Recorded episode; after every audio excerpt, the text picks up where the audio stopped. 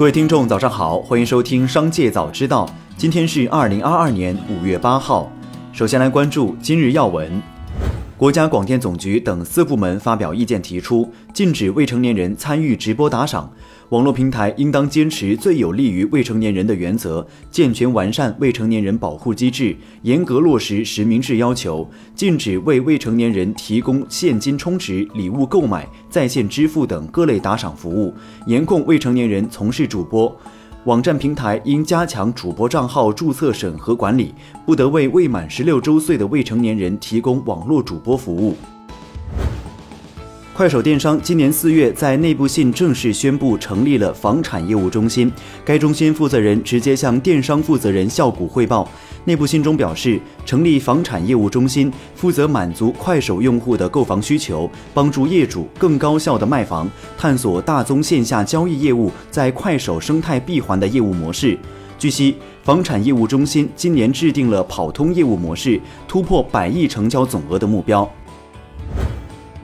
农业农村部最新农情调度显示，截至五月五号，全国春播粮食完成近五成，东北春播粮食完成超三成，进度快于去年。目前，东北地区日播两千多万亩。再来关注企业动态。天眼查显示，近日腾讯科技有限公司申请注册的多个 QQ 元宇宙商标状态均变更为驳回通知发文。另外，该公司申请的幻核元宇宙、QQ 音乐元宇宙、光夜元宇宙等多个元宇宙商标也被驳回。以上商标均申请于2021年9月。德国宝马集团首席财务官尼古拉斯·彼得日前表示，在今后数年内，中国都将是全球最大新能源车市场。二零二二年，宝马计划将纯电动汽车全球销量在二零二一年基础上翻一番。这一计划的实现离不开中国新能源车市场。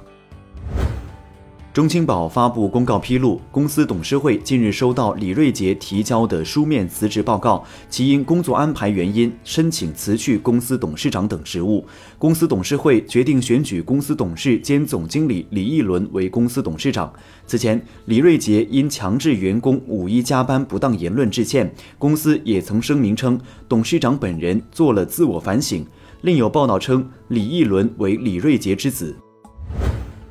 宁德时代透露，该公司上海工厂返岗员工数量已超过一千人，返岗率达百分之九十，生产能力已恢复至疫情前水平。工厂计划在条件允许的情况下继续增加产量。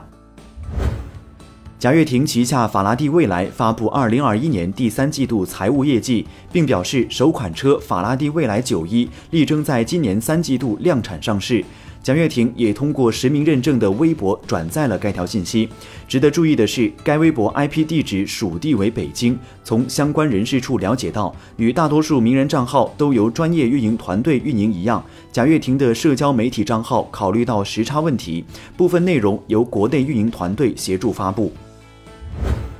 一位柔宇员工透露，公司所欠其工资都已于五月六号到账。他表示，目前还尚不清楚资金来源，不过这是好的迹象。再来关注产业新闻，中国四月末外汇储备报三万一千一百九十七点二亿美元，环比减少六百八十二点七四亿美元。中国四月末黄金储备报六千二百六十四万盎司，与上个月持平。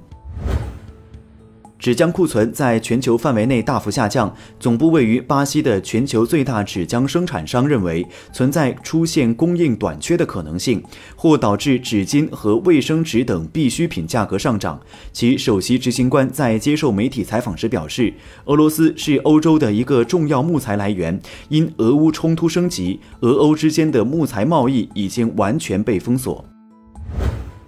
世界黄金协会发布数据显示，四月份全球黄金 ETF 净流入四十三吨，虽然与三月相比下降百分之七十七，但三月的净流入为自二零一六年二月以来的最高纪录。二零二二年以来已实现连续四个月净流入，全球投资者高涨的避险需求势头在延续。